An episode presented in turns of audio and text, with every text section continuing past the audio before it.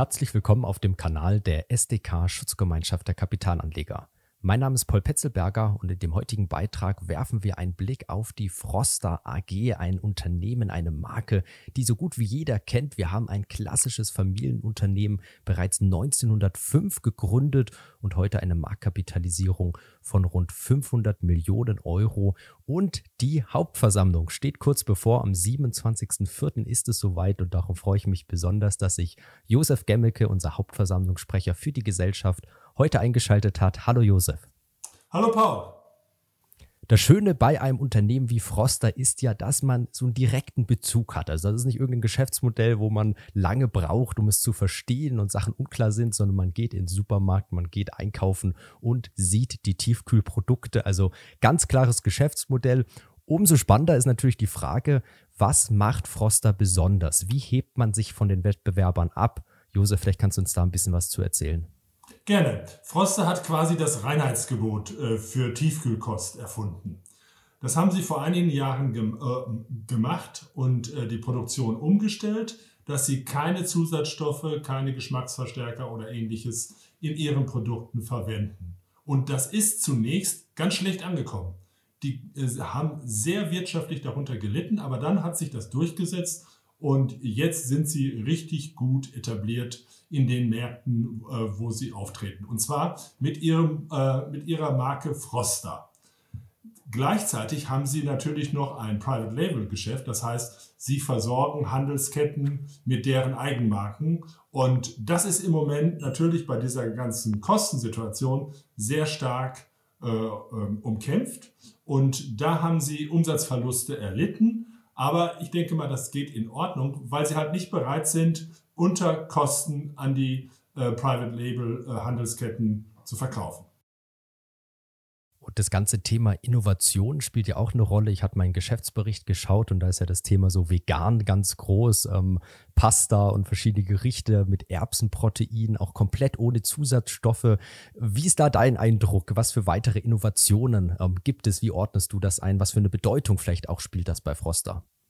Das spielt eine große Bedeutung. Sie sind äh, durchaus innovativ. Sie bieten jetzt die Marke Fisch vom Feld an. Also das sind Fischprodukte, wie zum Beispiel Fischstäbchen, und die sind auf pflanzlicher Basis hergestellt. Also, also sie streben dann in diese Richtung von Beyond Meat, wo das natürlich als gehypter äh, Fleischersatzhersteller mit Zusatzstoffen und so weiter eine ganz andere Nummer ist. Aber sie sind, äh, auf, sie sind durchaus innovativ und äh, da denke ich, haben wir in den kommenden Jahren noch durchaus was zu erwarten.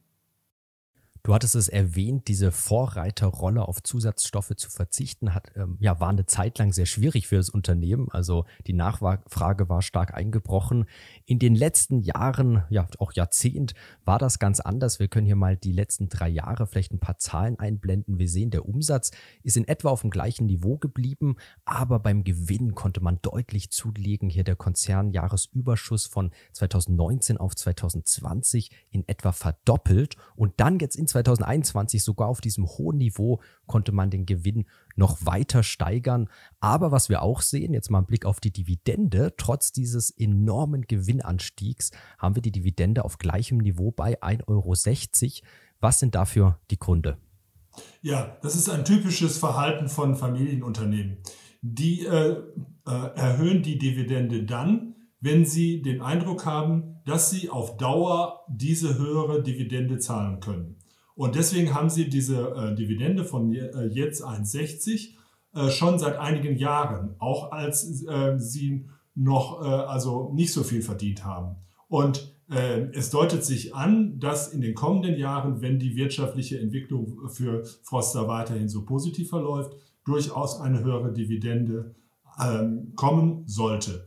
Äh, in diesem Jahr kriegen wir noch 1,60, das sind 38 Prozent vom äh, Gewinn und das ist quasi an der unteren Grenze unserer Forderung. Wir wollen ja, dass die Gesellschaften 40 bis 60 Prozent ausschütten. Und äh, Froster hat ja jetzt ein Eigenkapital von äh, eine Quote von ungefähr 60 Prozent. Das ist ja auch äh, ausreichend. Sie sagen, Sie wollen mindestens 40 Prozent haben plus Beinfreiheit. Also das ist alles, äh, wenn denn die aktuellen Risiken äh, überwunden werden können und richtig äh, schön gemanagt werden können, dann dürfte in den kommenden Jahren durchaus mehr Dividende drin sein.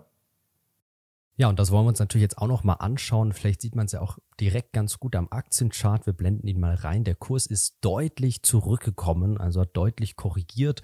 Und eigentlich muss man sagen, bei der Bewertung scheint die Aktie gerade ja relativ günstig, würde ich sagen, für ein Unternehmen wie Froster bewertet zu sein. Ein KGV von so 17 in der Ecke rum bei einer Marktkapitalisierung von 500 Millionen Euro. Aber Josef, du hast es schon erwähnt, das Ganze hat natürlich auch Gründe und die sind alles andere als schön. Ähm, was ist der Grund für diese aktuelle Korrektur und wie schätzt du eben auch die Auswirkungen ein? Ja, durch den äh, Krieg äh, in der Ukraine ähm, wissen wir ja nicht, wie die Kostensituation und die Materialsituation äh, sich jetzt gestaltet in diesem Jahr. Also die Kosten explodieren und inwiefern diese Kosten dann äh, weitergewälzt werden können an die Supermarktketten und letztendlich an uns Verbraucher. Das wird sich zeigen. Und insofern ist die Marge jetzt ganz klar unter Druck. Das Unternehmen muss auch äh, diese ganzen äh, Engpässe managen. Also das ist eine ganz äh, herausfordernde Situation, in der sie jetzt managementmäßig und auch äh, wirtschaftlich stehen. Und das ist halt, ähm, das bleibt abzuwarten. Ich denke, wir können festhalten, wir haben ein tolles, familiengeführtes Unternehmen mit einem tollen Wachstum, vielen Innovationen, also wirklich eine Vorreiterrolle auch in vielen Bereichen. Aber was man halt natürlich auch sieht, Josef, du hast es gerade geschildert, man ist doch von vielen externen Faktoren auch abhängig. Logistik, ähm, ja, Rohstoffe, überhaupt die Preise, die hochgehen. Also auch viele externe Faktoren, warum jetzt auch sicherlich der Ausblick 2022 auch kein Selbstläufer ist, zu sagen, wie wird sich das Geschäft entwickeln. Josef, du wirst auf der Hauptversammlung sein. Also wir sind auf jeden Fall auch gespannt, was du danach so erzählen wirst, wie es war, auch die Fragen, die beantwortet wurden. Und wir freuen uns jetzt natürlich auch über eure Kommentare an alle, die das Video sehen. Lasst uns doch auch gerne ein Like da und abonniert unseren Kanal. Josef, an dich nochmal vielen Dank und schon mal eine gute Hauptversammlung. Vielen Dank. Die Hauptversammlungssaison ist ja mitten im Gange und wir veröffentlichen viele Videos, aktuell auch zu großen Unternehmen. Und hier vielleicht mal der Hinweis, Verweis auf ein anderes Video, auch ein familiengeführtes Unternehmen, nämlich es geht um Henkel, also auch eine Gesellschaft, wo man doch eine große Nähe zu den Produkten hat. Gerne mal reinschauen, einfach ein kurzes Statement, kurzes Video zu diesem spannenden Unternehmen, wo der Aktienkurs auch deutlich zurückgekommen ist. Gerne natürlich auch mal bei unseren anderen Videos reinschauen. Bis zum nächsten Mal.